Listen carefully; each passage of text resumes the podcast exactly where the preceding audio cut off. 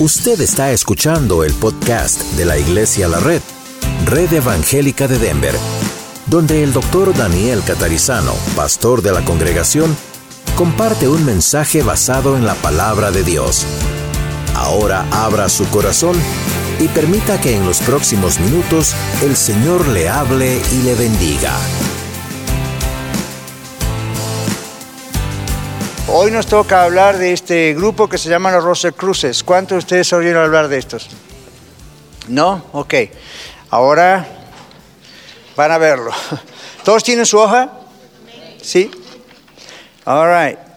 Los Rosacruces son una sociedad religiosa y filosófica de carácter secreto. Y están muy relacionados con los masones, como veíamos el otro día. Algunos aseguran que su origen se remonta al faraón de Egipto Tutmosis III alrededor del 1500 a.C., aunque generalmente se dice que su fundador fue Christian Rosenkreuz, un alemán que nació en 1378 y murió en 1484. La organización está ligada íntimamente con la francomasonería y las logias masónicas. La Sociedad eh, Rosacruciana se fundó en 1865 y otorga ocho grados pero únicamente a masones. La orden más conocida es la antigua Orden Mística Rosacruz, por sus siglas AMORC, con sede en California, la que publica el libro de Hashar y las enseñanzas secretas de Jesús. Por supuesto, no hay tales enseñanzas, pero ellos hicieron este libro. Sus escritos son considerados colectivamente como del tipo gnóstico teosófico. Más adelante vamos a hablar qué es eso. Esta secta es una mezcla de teosofía, misticismo, astrología y religión panteísta. ¿Qué tal? Como no les quedó tiempo, si no agregaban otra. Teosofía, misticismo, astrología, religión panteísta. Los iniciados en ella están convencidos de poseer la llave de la verdadera sabiduría y el secreto de los conocimientos metafísicos y universales. En tiempos modernos, el principal promotor de esta secta ha sido el norteamericano Mark Heindel, autor de muchos libros. El símbolo, y quizás han visto el símbolo en algún lugar, el símbolo del rosacrucianismo consiste de una cruz con una corona de rosas en el centro. ¿Lo han visto? No confundirlo con un símbolo católico que es muy parecido. Este tiene una cruz con una corona de rosas en el centro y a veces no tiene una corona de rosas, sino una rosa en el centro. Para ellos la cruz no es un símbolo de sufrimiento, sino que su verdadero significado, entre comillas, supuestamente lo dio Platón, quien fue uno de los iniciados en esta clase. Escucharon de Platón, ¿verdad? En la escuela o por ahí, filósofo. ¿Ok? Ah, quien fue uno de los iniciados en esta clase de filosofía. ¿Qué les parece? Y dijo, el alma del mundo está crucificada. Esto quiere decir que para ellos la cruz es símbolo de las corrientes de vida que animan los cuerpos de los vegetales, animales y seres humanos. Es también símbolo de la pasada evolución del hombre, su constitución presente y su desarrollo futuro. Las rosas rojas que hay en el centro del símbolo de la cruz representan los órganos generativos de las órdenes vegetal, animal y humanas de la creación. Messed up. Sorry. ¿Ven toda la mezcla que están haciendo con... Creen en la evolución, pero al mismo tiempo creen en la Biblia, mezclan como que dan vida a la idea del reino vegetal y animal y... Wow. Es obvio que la cruz de los Rosacruces no es la del cristianismo. La literatura de AOMORC niega abiertamente que su cruz con la rosa tiene conexión con la cruz cristiana. El rosacrucianismo asegura que no es una religión, pero promete iluminación y satisfacción. Una de sus publicaciones dice, el hombre por medio de sus propios esfuerzos conscientes e individuales puede alcanzar iluminación espiritual e inmortalidad final. ¿Se acuerdan cuando hablábamos del humanismo? Las religiones humanistas siempre concentran el poder en la persona. Aquí tienen otro caso. Las personas que responden a este aviso se ven arrastradas dentro de una sociedad secreta enredados en un laberinto de mitología pagana mezclada con judaísmo, hinduismo, budismo, misticismo, ocultismo y hasta cristianismo. Si pudieran mezclar algo más, lo mezclan. Ok, ¿qué piensan los Rosacruces en cuanto a Dios? Para los Rosacruces Dios es un ser impersonal compuesto de siete espíritus que se manifiestan a sí mismos como un Dios trino. Ellos dicen, el Padre es el supremo iniciado entre la humanidad de Saturno. Ok. Es obvio que esta declaración, que la Trinidad Rosa Cruz no es la Trinidad cristiana, pero la Biblia dice que el único y verdadero y eterno se ha revelado a sí mismo en tres personas, el Padre, el Hijo y el Espíritu Santo. Ningún cristiano puede tener parte en la idolatría evidente de los Rosacruces, ya que el Dios Santo, el Padre, no es el supremo iniciado entre la humanidad de Saturno, sino que Dios es espíritu y los que le adoran en espíritu y en verdad es necesario que le adoren. Juan 4:24. Es muy importante ese texto de Juan 4:24 por muchas razones, pero aquí dice, los que adoramos a Dios debemos adorarlo en espíritu y en verdad, ¿verdad? Y muchas veces en, las iglesias se ha usado ese texto en espíritu y en verdad como para decir en espíritu son las manifestaciones carismáticas o si danzamos y tocamos pandero. No tiene nada que ver ese texto con eso, pero nada que ver. La idea aquí es que desde nuestro espíritu nosotros hablamos con Dios, nos conectamos con Dios, nuestro espíritu es salvo por el Señor, tenemos un espíritu dado como todo ser humano, ¿verdad? Espíritu, alma y cuerpo, y tenemos el Espíritu Santo nuestro, el Espíritu Santo en nosotros, perdón. Y hay que adorar a Dios en espíritu y en verdad.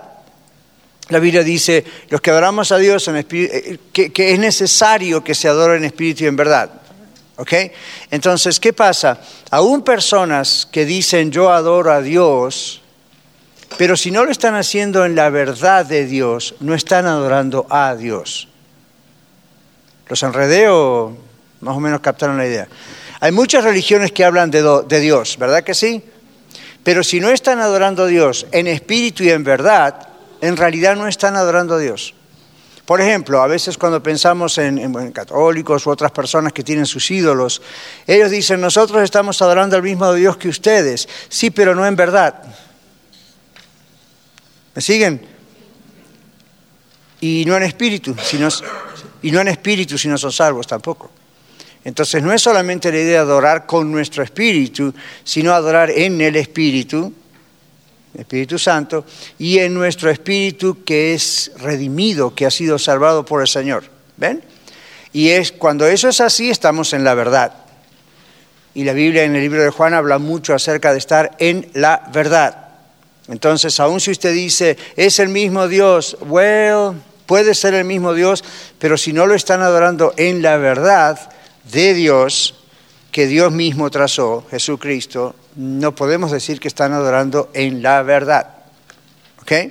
Entonces, en este caso, eh, los Rosacruces creen en Dios y pueden llegar a decirle a usted, es el mismo Dios. No es el mismo Dios. Ellos creen que es el mismo Dios, pero obviamente es un Dios creado por ellos. Como cuando estudiamos los musulmanes, ¿recuerdan? El Islam. No, es el mismo Dios, Alá es otro nombre. No es el mismo Dios.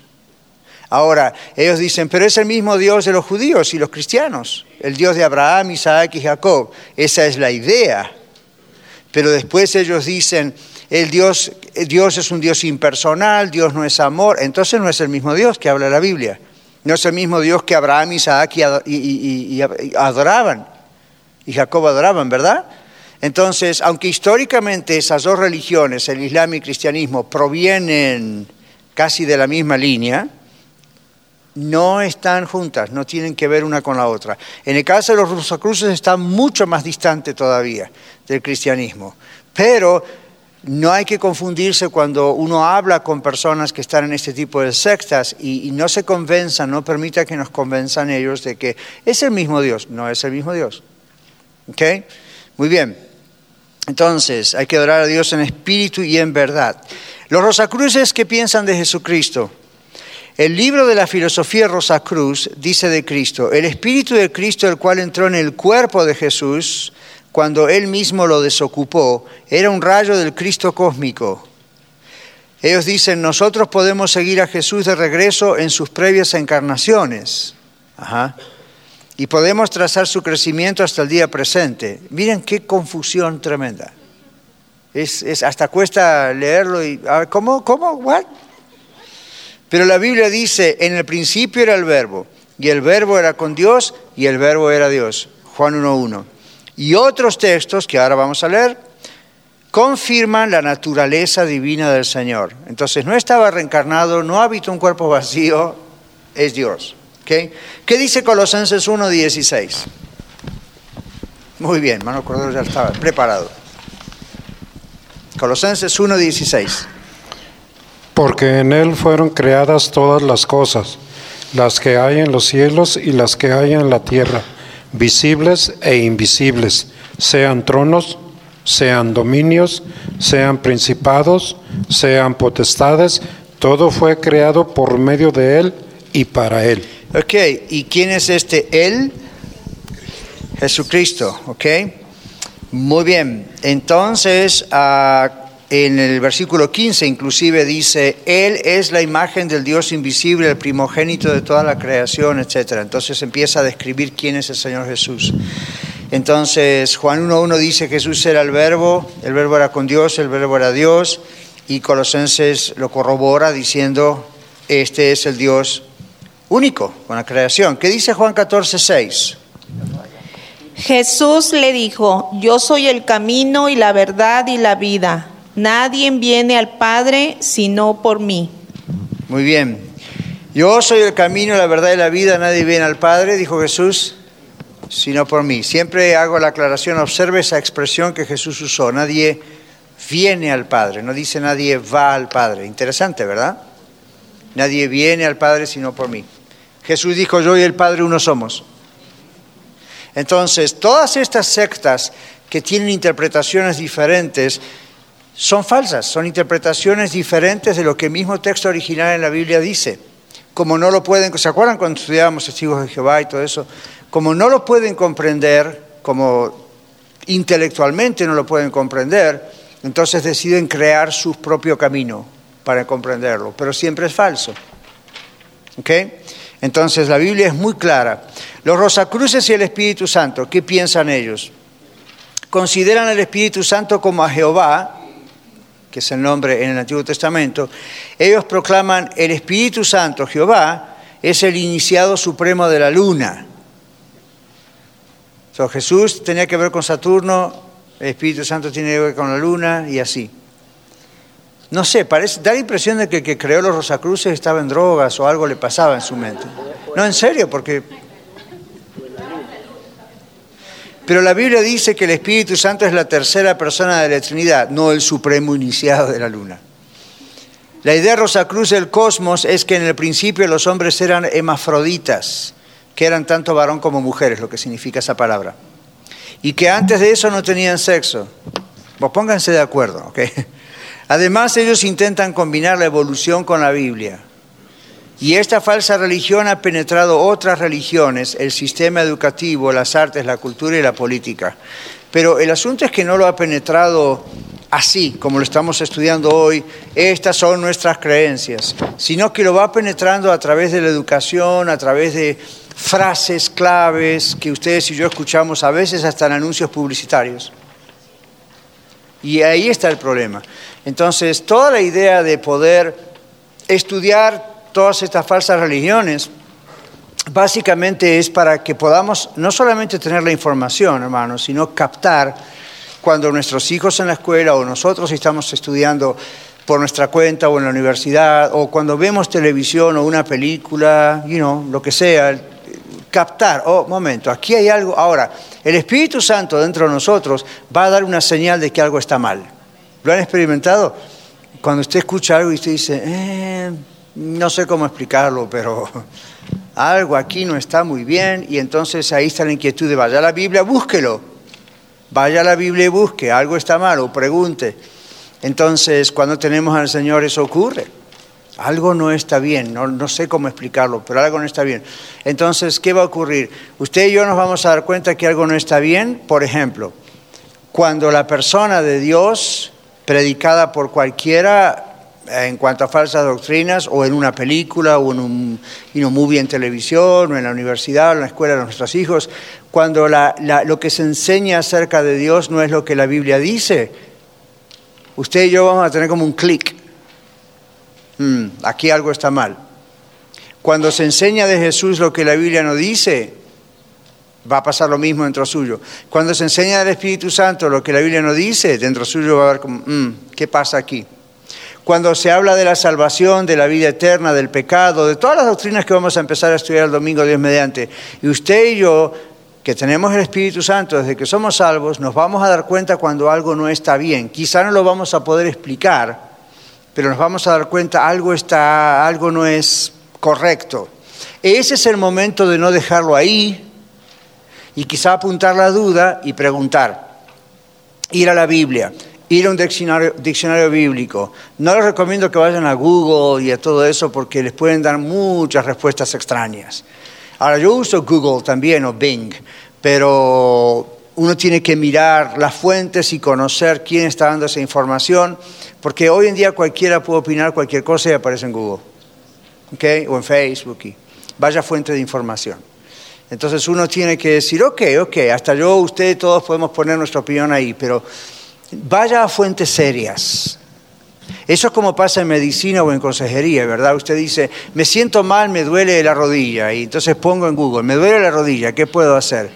Y eso es como preguntarle en la esquina, en el barrio, en aquel tiempo, ¿verdad? Doña Juana, María, Lupe, como se llamara, y le decía, tome este sayuyo, esta hierba, este, you Ahora se hace lo mismo, pero vía Facebook, estamos más sofisticados.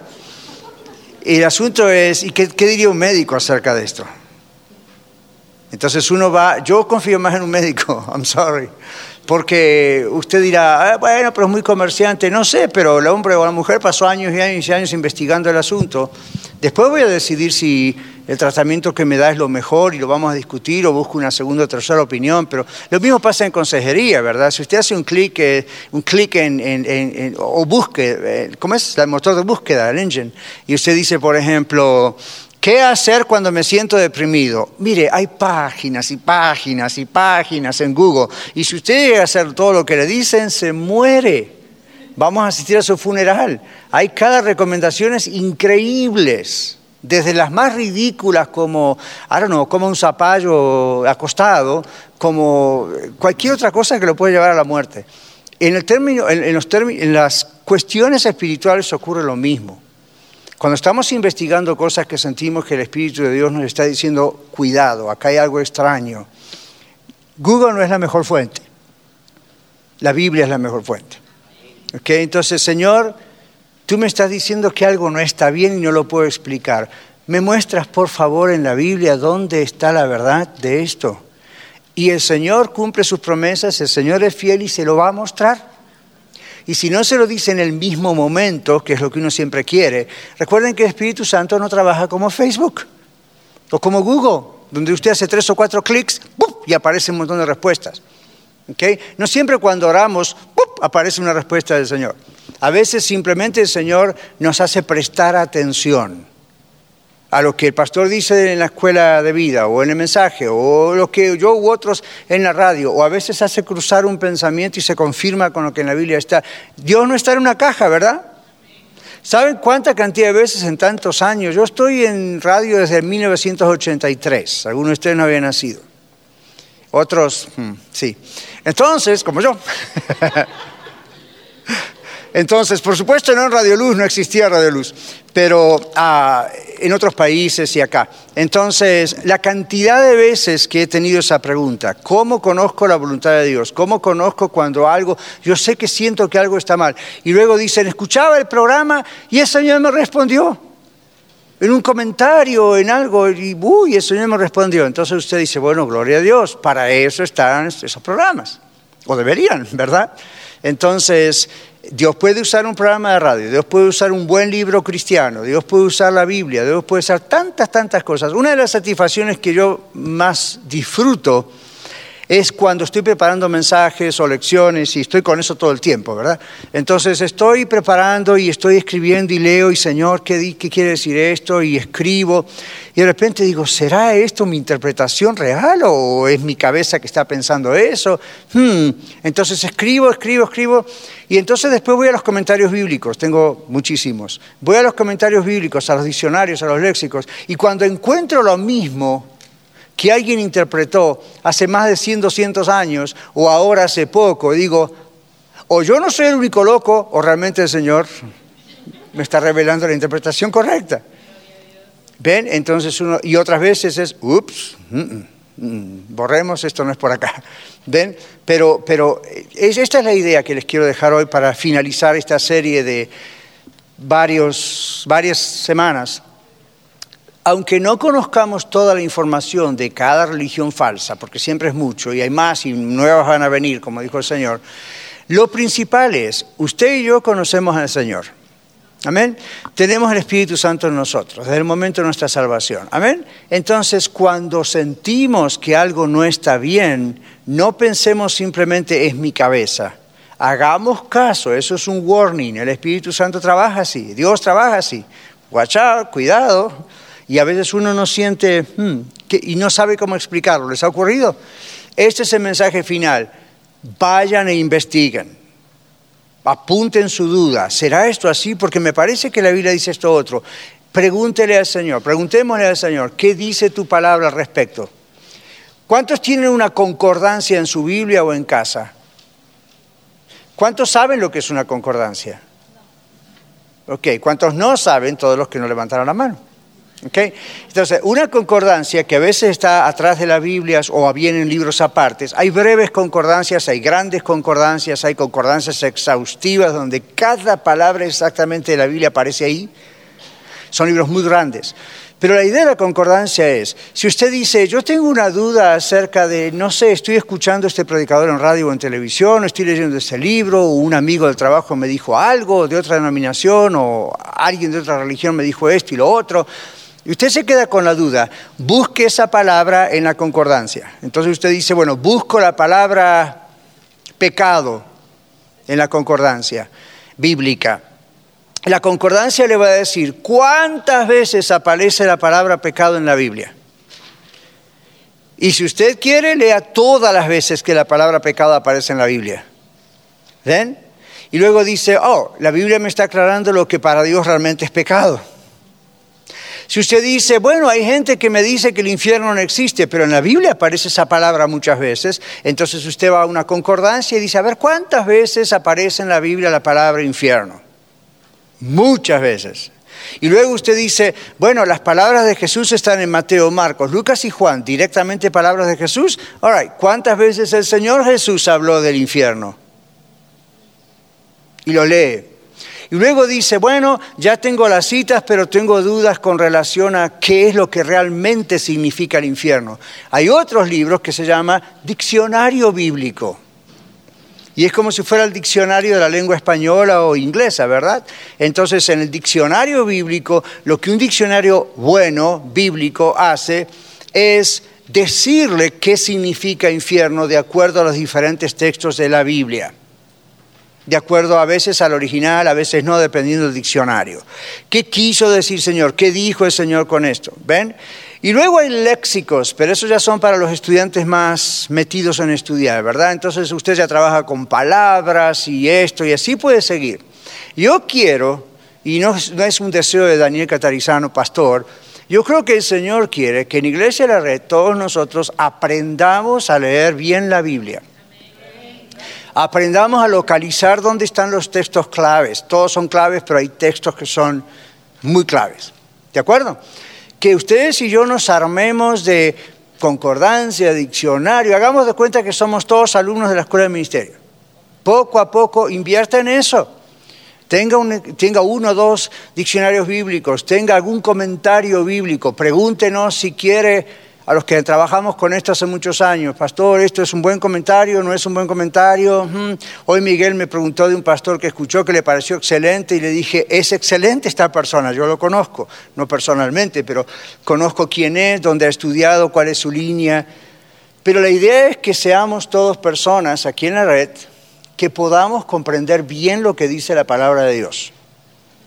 Porque, como el Señor dijo, cada vez vienen tiempos más inseguros con relación a falsos maestros, falsas. Entonces, lo, que viene posiblemente no va a ser tan sofisticado en el sentido de este tipo de religiones falsas que son fáciles de detectar para nosotros como cristianos. ¿Saben lo que yo más temo como cristiano y como iglesia? Que seamos engañados, engañados por algunas iglesias que en realidad no son iglesias. ¿Cómo?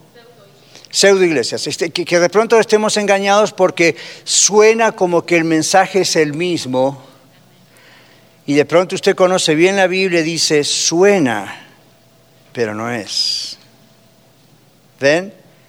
Porque el engaño de, Satanás, el trabajo que hace con los cristianos, no es decirle, mira esto. Uno dice, no, lo rechazo, yo, yo no quiero eso. El asunto es cuando suena a Biblia, cuando se usa la Biblia mal, ¿ok? cuando inclusive los líderes se llaman casi igual que nosotros, pastores, diáconos, y de pronto puede ser una falsa iglesia. Entonces, la mejor manera de saber no voy a caer en un engaño es conociendo su Biblia. ¿ok? La palabra de Dios, conociéndola bien. No dependa de mí, no dependa de Iglesia La Red. Nosotros aquí, usted y yo, juntos, diferentes liderazgos tenemos para ayudarnos unos a los otros, amén. Pero no para reemplazar el tiempo a solas que usted tiene que tener con Dios. Y no solamente para, voy a leer Salmo 23, Señor bendíceme y me voy al trabajo. Busque algún tiempo, a la mañana, tarde, noche, que usted, usted sabrá, donde además de leer un salmo, un texto, dos versículos y meditar un ratito, orar, busque un tiempo para estudiar. Quizá no va a poder todos los días, pero busque uno o dos días en la semana donde usted diga, ¿sabe qué? Ahora viene la época más primaveral, me voy al porch, ¿verdad? O, afuera, o, o si hay mucho, me encierro en el baño, donde sea, pero ahí estoy, ¿ok? Y voy a investigar un poquito más acerca de esto. ¿Qué les parece? Esto les va a librar, nos va a librar a todos de caer en cosas que no, ¿ok? Es muy fácil caer. Cuando estén pensando en comentarios, diccionarios, etcétera, recuerden esto. Con ese tipo de libros y literatura ocurre más o menos lo mismo que con cualquier otro producto. Hay algunos muy baratos y hay otros un poco más caros, pero de mejor calidad. Y no estamos hablando del papel y la tinta, ¿ok? Sino del contenido. Hay online o hay en hardcover o softcover, y no en papel, tapadura o tapa. ¿Alguna pregunta? No hay mucho más que decir los Rosacruces. Ya, con lo dicho, ya alcanza, ¿ok? No, no, no, no, es, no es necesario. Adelante. Pero no es una pregunta, es un comentario. Eh, las películas que dan, por ejemplo, Noé o las series de televisión, La Tierra Prometida y eso, o sea, cuando yo he visto y he dicho, pero en la Biblia no está así. Ya. y, y mi hijo el otro día vio una, la toma de, de High y hay una parte que sale una bruja y que se quema y me dijo, viste, qué, qué bonita la escena. ¿Y eso está en la Biblia? No. Entonces yo creo que para vender eso le agregan cosas, personajes y esto y lo otro y la gente que no sabe se confunde o cree que es así. Excelente pregunta. Eh, eh, comentario. ¿Qué pasa con las películas? El otro día lo comentábamos en casa, hablando de la película de Paul, que sale ahora, la historia de Pablo, ¿verdad? Y entonces, ah, este es el punto. La Biblia no fue escrita como se escribe un guion para televisión. No fue escrita como se escribe un argumento un guion para cine. La Biblia no tiene la intención, jamás, nunca tuvo la intención de darnos muchos detalles. Por eso a veces yo les digo, entre un capítulo y el otro pudieron haber pasado años, meses, y, y, no hay detalles. Todos los detalles que nosotros a veces traemos en la predicación o en las clases vienen de autores que en la época bíblica escribieron, Flavio Josefo, uno de ellos, un historiador, ¿verdad? Y entre otros. Entonces ellos dicen, bueno, nosotros vimos esto, vimos aquello, vimos lo otro. No es palabra de Dios, no está en la Biblia, pero nos ayuda un poquito a comprender el contexto histórico de lo que pasaba. Ahora, ¿qué pasa con las películas? Si usted quiere hacer una película literalmente tal cual está en la Biblia, no va a tener resultado, porque la Biblia no, da detalles. No, no, no, es importante esos detalles. Entonces, ¿qué hacen? Se toma lo que se llama en literatura licencias poéticas o licencias de guion. Entonces, ¿qué hacen ellos? Dicen, bueno, ¿qué pasó con esa escena? En la Biblia no dice. Entonces le vamos a agregar algo para crear el drama. O para unir esta parte de la historia con esta parte de la historia le vamos a agregar esta parte. Y a veces, como decimos acá en México, la regaron. ¿Ven? Pero a veces, "Mm, mm, ok, entonces, ¿qué hace? Conociendo bien la Biblia, usted hace lo que dice Pablo, examínalo todo, retenga lo bueno. Ok, la película nunca va a ser fiel exactamente. Hay una película que es la película Jesús, que hace muchos años salió, la que en realidad se hizo más popular en todo el mundo, porque va letra palabra por palabra. Creo que está en el libro de Lucas o Mateo usa uno de esos evangelios. Entonces, usted escucha al relator constantemente relatando la escritura. Aquí lo hemos usado en clips a veces. Entonces, usted no, no ve tanto a los actores hablando como al relator atrás leyendo la Biblia. Y los actores, entonces es buena, es necesaria, es interesante, pero es como simplemente ver lo que visualmente lo que la Biblia dice, pero cinematográficamente hablando no tiene mucho suceso. ¿Por qué? Porque faltan los enganches entre una historia y la otra. Entonces, cuando uno mira eso, no se enoje, simplemente diga, bueno, como usted dijo, esa parte no está en la Biblia. ¿ok? Entonces, por ejemplo, va a ocurrir que si hay una película donde mu- muestran a Rahab la ramera, eso da mucho para las películas de cine. Entonces, ahí solamente habla de esto, esto, esto hizo ella. Pero un- un escritor de cine y un productor y un director van a tratar de agregarle cosas alrededor porque si no es muy seca la escena. Pero conociendo la escritura, uno le dice a sus hijos, esta parte sí está en la Biblia, esta parte no está en la Biblia, es un agregado para hacer la producción. Hermano, hermana.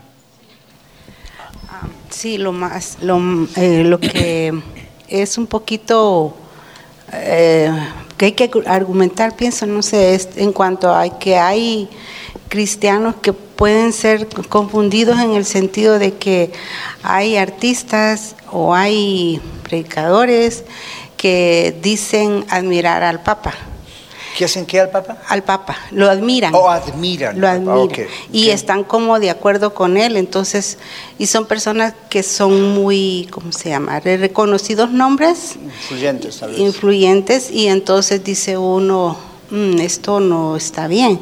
Entonces, y la gente se confunde, y aparte de eso, los católicos, que es la mayoría de gente donde hemos salido, entonces también les tuercen ciertas escrituras, como por ejemplo, cuando dicen, ah, nacer de nuevo, y dice, ah, sí, yo nací de nuevo cuando me bautizaron. Cosas así que no están en la Biblia y, la gente, pues, sacarlas de ese pensamiento y cosas. Más que todo el catolicismo, como que, como que ha torcido mucho y, Sí. Y, y argumentarles, pues, Sí. Bueno, una de las cosas que ustedes pueden hacer cuando están tratando con una persona católica que es sincera y quiere conocer respuestas, porque hay otros que nada más quieren debatir, use la misma Biblia católica. Ahora, hay partes en la Biblia católica que no quiere usar. Los libros apócrifos, por ejemplo. Pero hay partes en la Biblia católica que están exactamente igual que su Biblia.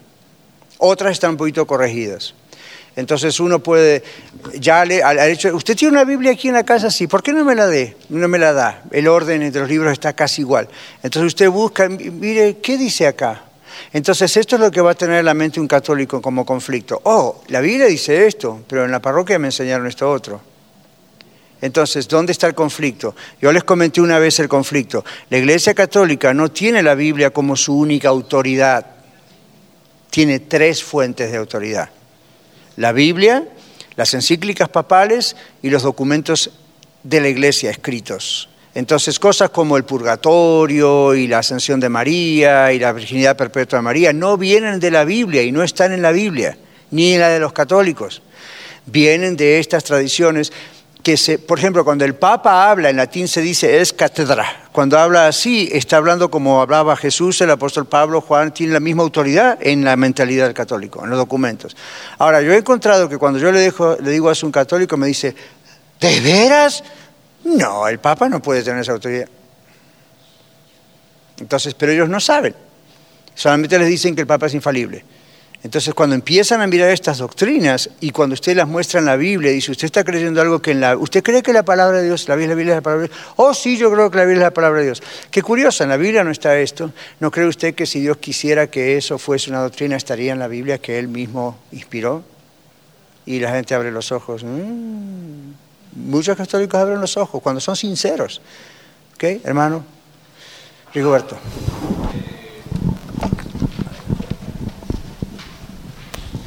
Esta semana me pasó algo sobre lo que estaba comentando en cuestión de conocer un poco, de conocer un poco las escrituras.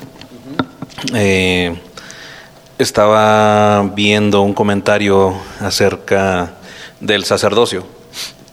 Eh, tal vez algunos años atrás haya le haya puesto atención y haya dicho, mm, tal vez tiene razón, porque esto suena un poquito lógico nada más en cuestión de palabras de cómo lo exponían.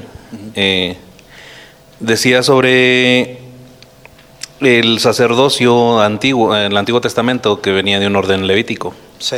lo cual es, es correcto. Pero ahora para darle, ¿cómo se le dirá? A darle, eh, que sea, bueno, ahorita para defender el sacerdocio que, que dicen tener ahorita, eh, usan donde Jesús vino a cambiar ese sacerdocio y ahora es un, el sacerdocio donde habla de, de ahora que viene de un orden de Melquisedec. Ajá. Entonces, como Jesús lo dijo y lo, lo dijo ahora en el Nuevo Testamento, habló de él y según cambió ese orden del antiguo ahora al nuevo, bajo el orden de Melquisedec, entonces ah, esa es la, la, digamos, excusa que se usa para darle, eh, hacerlo veredicto, bueno, hacerlo válido ahorita en este El momento sacerdocio hoy en día. el sacerdocio de hoy en día. Eh, mientras escuchaba el comentario, pues pensaba yo, bueno, eh, lo que estás diciendo está en la Biblia y está correcto lo que estás diciendo, como lo estás diciendo. Ahora ya la interpretación que le estás dando, está. que le estaba dando, dije, wow, ahí es como tuercen las escrituras, las sacan de contexto para apoyar lo que quieren transmitirle a las personas. Y miraba a muchas personas que asentaban con su cabeza, oh, wow, sí, eh, esta persona que está haciendo este comentario está en lo correcto, pero porque no, no conocen la escritura. Exacto, buen comentario. Ustedes creo que todos y yo hemos experimentado eso, escuchar personas que con mucha autoridad mencionan textos de la Biblia y la gente dice, oh, amén, ya, amén, y usted está pensando, amén. Está usando un texto completamente fuera del contexto, como decimos en teología, lo cual es un pretexto. Entonces, denominaciones enteras, religiones falsas inclusive, se han creado de falsas interpretaciones. Entonces, ah, por ejemplo, hoy en día también en algunas hermanos y hermanos en Cristo, hermanas de otras denominaciones, ¿ustedes han escuchado el término levita? Los levitas esto, los levitas los otros. Los levitas no existen, existieron en el tiempo del Antiguo Testamento. Entonces, si les quieren llamar levitas, llámenle levita, pero es confuso, porque no tienen la misma función. El pastor no tiene la misma función de un levita hoy en día. Yo no puedo hacer eso. Yo no tengo la misma función de sacerdote del Antiguo Testamento tampoco. Usted no está trayendo acá un sacrificio para que yo lo presente en el altar, so Dios le perdona a usted a través de mi intercesión. Se acabó eso con el Señor Jesucristo. Entonces, a veces dicen, no, pero nosotros comprendemos que no es ese levirato. Pero está usando el término y toda la gente confunde ese término. Pero acá la Biblia dice que la Biblia dice esto, pero ¿y cómo lo interpreta en todo el contexto de lo que dice la Biblia? ¿Qué significa la ley? ¿Qué significa la gracia en la ley? Y todo ese tipo de cosas. Pero es la necesidad de conocer bien las escrituras y de interpretarlas bien. Una persona puede conocer de memoria, si quiere, la Biblia. Le va a llevar años, pero uno que tenga mucha memoria lo va a lograr. Y eso no significa que porque pueda pronunciar de memoria textos o que parece que las palabras del texto quieren decir lo que él o ella supuestamente quieren decir, no significa que es verdad. Por eso siempre apelamos a aquellos famosos cristianos de Berea, ¿verdad? Al mismo Pablo estaba hablando y ellos estaban examinando. No porque tenían desconfianza de él, sino para decir, queremos estar seguros de la verdad. Ahora estamos estudiando en 1 Corintios en, en- en el servicio, en la reunión, y ven cuál es el problema de los corintios. Era una iglesia de escasamente un año, año y medio de vida realmente, cuando empieza a ocurrir todo esto, pero la soberbia, ya vamos a hablar de, de eso en el mensaje, pero esa soberbia de pensar ya lo sé todo, porque a lo mejor conozco partes de la Biblia. Eh, la Biblia hay que comprender esto, la Biblia no fue escrita, como, yo siempre digo eso, como un libro común. Si yo me siento ahora a escribir un libro, yo voy a hacer todo un bosquejo de todos los capítulos, de todos los temas, voy a dividirlo y subdividirlo y, y ahí está. Finalmente voy a empezar a escribir el libro. La Biblia no fue hecha así. La Biblia es, un, es, es un, una serie de documentos, si queremos decir así, que fueron escritos en un periodo de entre 1500 y 1800 años aproximadamente, más o menos por ahí, con como unos 40 autores, todos hombres, durante todas esas generaciones, donde el Espíritu Santo, y ahí está el gran milagro, el Espíritu Santo estaba inspirando a cada uno de ellos a través de las edades y no hay contradicción. Cuando usted dice, no, pero tal cosa se contradice, usted no lo está leyendo bien, no le sabe interpretar y entonces le da la impresión de que se contradice. Muchas veces les van a decir, bueno, pero usted lee Mateo, Marcos, Lucas y Juan, y a veces eh, hay situaciones donde Lucas cuenta algo de Jesús que es diferente de como lo contó Mateo, que entonces se contradice. No se contradice, tiene mucho que ver con el estudiar a qué público originalmente se le está enviando esta carta o este evangelio, cuándo fue escrito, por ejemplo, ¿verdad? Cuando Mateo escribe a judíos, esa es su audiencia, es muy diferente de un Juan que está escribiendo a nivel universal o de un Lucas que es un médico y agrega detalles, ¿ven? Entonces no hay cuestiones de contradicciones. Por eso hay otra cosa que si, entren de pensar en libros buenos, hablando de Mateo, Marcos, Lucas y Juan, los cuatro evangelios, hay, hay, hay ciertos libros que se llaman paralelismos de los cuatro evangelios. Entonces, ¿qué va a pasar? Usted va a ver en una misma hoja columnas, Mateo, Marcos, Lucas, Juan, y al costado va a haber citas. Y entonces va a haber cada vez que esa, esa historia se repite, Mateo, Marcos, Lucas, Juan. No siempre se repiten todas las historias, pero todas las que se repiten. Entonces ese paralelo, paralelo le ayuda a ver la misma historia con la foto completa. ¿Cómo escribían? Escribían. Es como si usted dijera hoy, eh, vamos a tomar a tres, cuatro, cinco de ustedes, a cuatro de ustedes y ustedes se encuentran en un restaurante después del servicio y dicen, oh, hoy el pastor dijo esto y esto en el mensaje. Ustedes van a notar que los cuatro tienen versiones diferentes. Ok, la versión de lo que se predicó es la misma, saben el tema es el mismo, pero los cuatro captaron cosas diferentes que el otro no captó. Si usted dice, vamos a, vamos a describir la historia de los tres primeros años de Iglesia a la Red, algunos de ustedes, muy pocos, estuvieron con nosotros desde el comienzo. Otros vinieron al año, otros vinieron a los dos años, otros acaban de llegar. Entonces, pongamos juntos a uno que es un miembro fundador que hace tres años que viene, a otro que el segundo es hace dos años, el tercero hace tres y usted es el cuarto que vino hace poco. Entre todos tienen que escribir la historia y cada uno de ustedes va a escribir por su lado. No me digan que van a contar todo exactamente igual. Pero ¿por qué no? El primero tiene la mayor información, el segundo tiene un poco menos de información, el tercero se apoya en la información que tiene el segundo y así. Y el cuarto habla de lo que acaba de ver.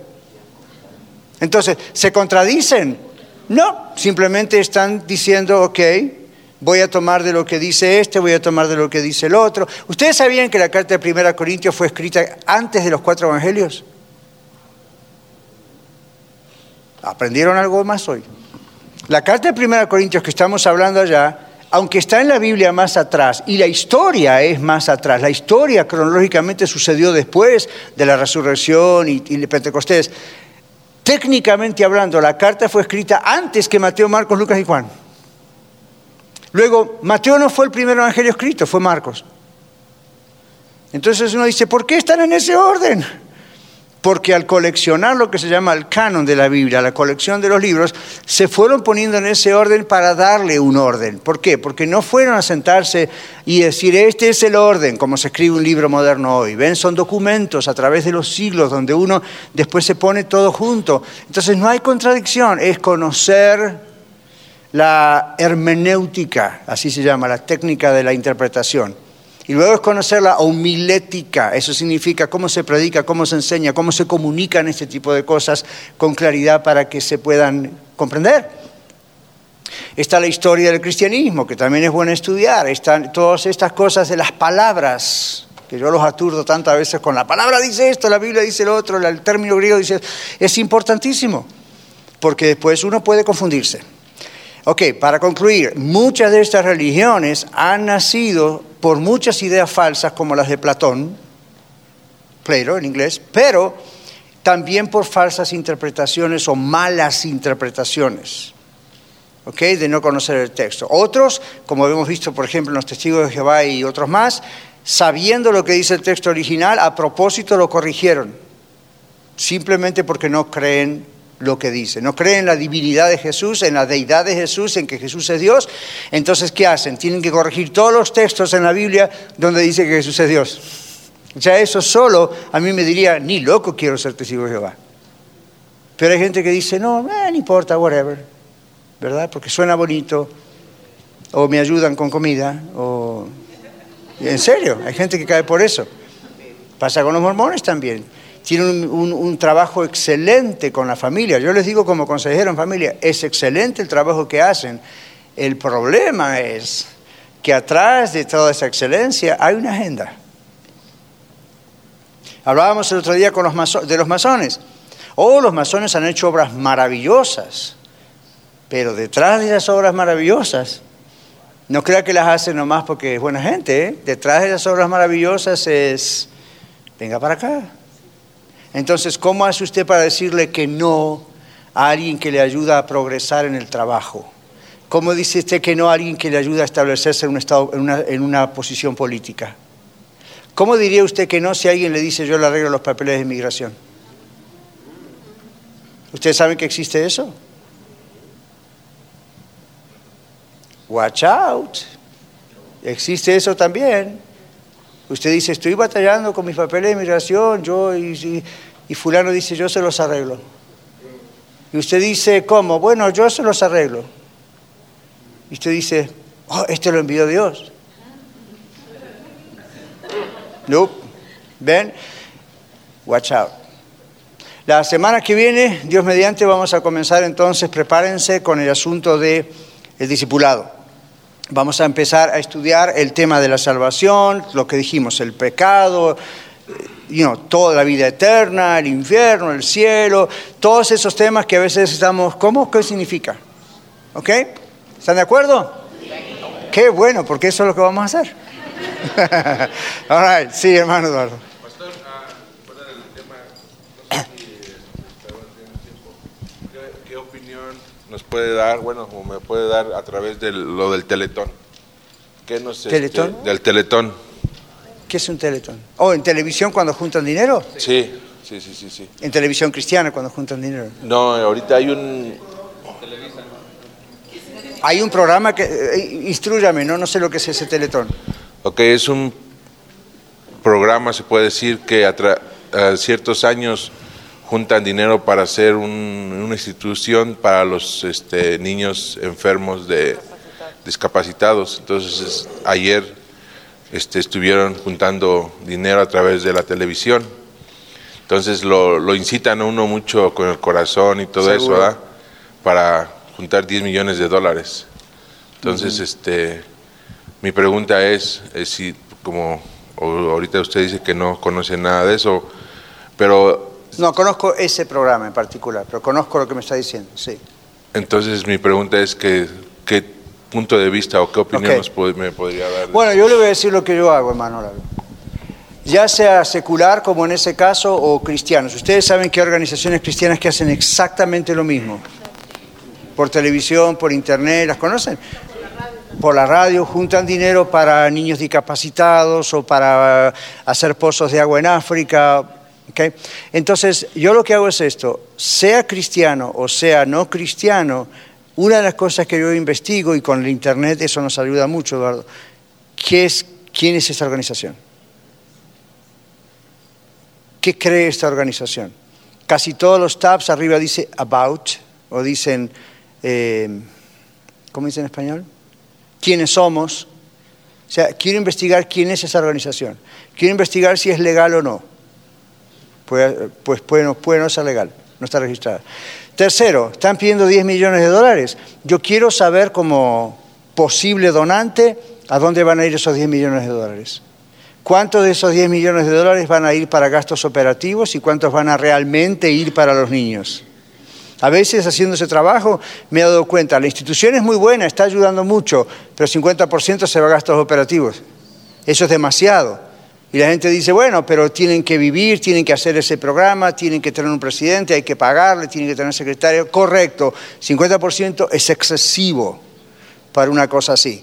Entonces, yo no quiero estar, si esa organización es una organización caricativa y está ayudando a los pobres, quien quiera sea, en este caso niños discapacitados, yo estimo que la persona que está allí al frente no la voy a hacer millonaria con donaciones para los niños. Dígame que la mayor parte del dinero, entiendo que gastos operativos vayan a eso, porque se están dedicando a eso, pero la mayoría del dinero está yendo donde tiene que ir. Saben que yo he investigado eso inclusive en organizaciones cristianas y por eso no les he mandado un centavo. Son deducibles de impuestos y está bien, las ofrendas y diezmos de ustedes son deducibles de impuestos también. Si ustedes lo ponen en un sobre y ponen su nombre, es deducible de impuestos. Y gloria a Dios, tenemos un beneficio del gobierno que en vez de hacer el gobierno, el gobierno dice, ok, les doy este pedacito, dénselo al Señor. ¿Por qué no? Gloria a Dios, yo lo hago así. El punto es, cuando tenemos instituciones de caridad, siempre investigue quiénes son. Siempre investigue cuánto porcentaje realmente va a lo que dicen que va. Y no se dejen guiar tanto por el corazón. Yo no sé, Eduardo, pero yo soy muy sensible. A mí me hacen llorar en dos minutos nomás con, con poner ahí un niño dado vuelta. Yo ya, ya quiero buscar la chequera. Pero he aprendido, guacha, no hagas eso. Y si llego a tener a mi esposa al lado, tengo que cerrar los ojos, porque es peor que yo. Entonces digo, no, no, no. Acá lo que hemos aprendido en la Biblia es generosidad con sabiduría, no generosidad solamente. Yo siempre le digo a mi esposa, mira, generosidad solamente es lástima y la lástima lastima. Generosidad con sabiduría. Entonces yo digo, Señor, ¿tú quieres que yo dé a esta organización? Sea secular o sea cristiana. Y entonces empiezo a investigar. Y a veces en la investigación el Señor dice, mm, no. ¿Okay? O a veces escojo, bueno, en vez del Teletón, hay otras organizaciones cristianas que son muy honestas en este aspecto, mejor queda todo en el reino. Voy para acá y bendigo a estos hermanos. No sé si eso le ayuda, pero ya, investiguen.